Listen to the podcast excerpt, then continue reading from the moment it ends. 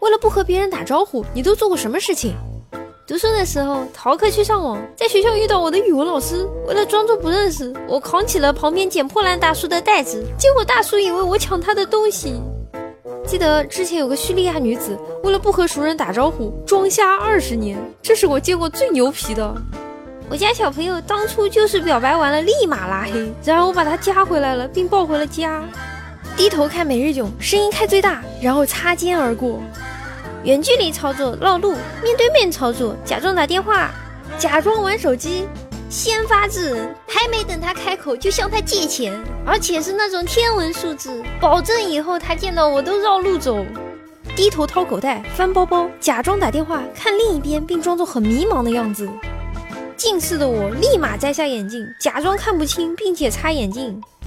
刚好边上有个公共厕所，尿遁，假装没看见喽，假装绑鞋带，假装忘拿东西折返，默默低头，心里数一二三，看不见。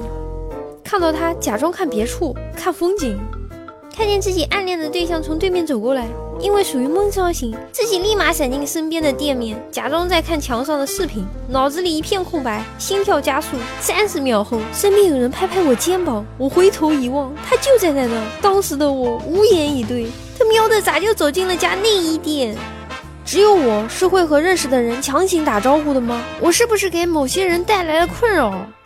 近视，因为看不到，就避免了打招呼，并且出门不戴眼镜，不出门，过年就窝在家里，做一个安静的孩子，降低存在感，别人也就看不到我了。低下头和身边的人谈笑风生，装作没看见。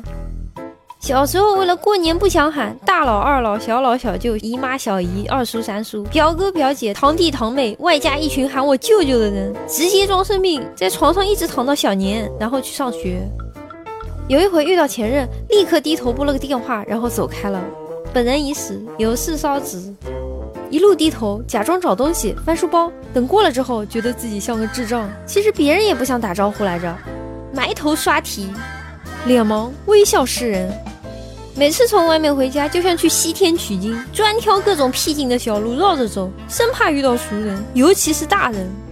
现实中没认识什么人，就算有，也是因为工作认识的，不熟，一般就是有微信号，还没什么联系，所以忽然有个人联系你，多半是借钱或者他无聊，我都直接删好友，人生不再见，见到他也不加回来。所以我是除了发小，好像现实中真的一个朋友也没有，更没有熟悉的女生了。这是病，得治，但好像是真的没有接触过值得成为朋友的人。不笑不看，戴耳机，拿起手机装作有人给我发语音，靠在耳朵里听。看有灰机，装傻就对了，装成个智障，让人觉得和你聊天很没意思。假装打电话，最关键被发现了，我就看着他，他不说话，我绝不先开口。把衣服提起来套在头上，这样他就不认识我了。小时候妈妈总说吃了耳屎就不会说话了，为此我吃了很多。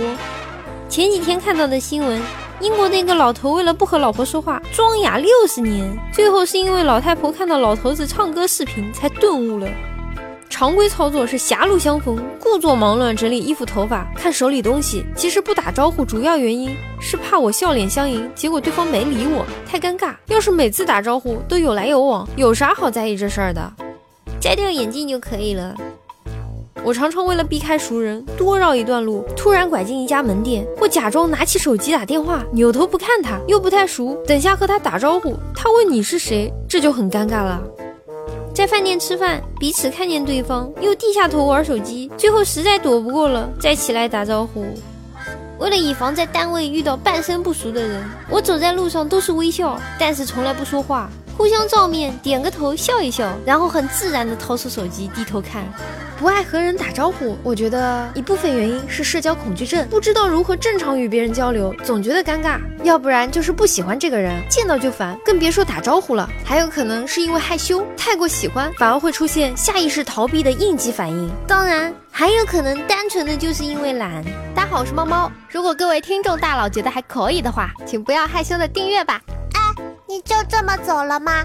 不收藏一下吗？不订阅一下吗？下次找不到喽。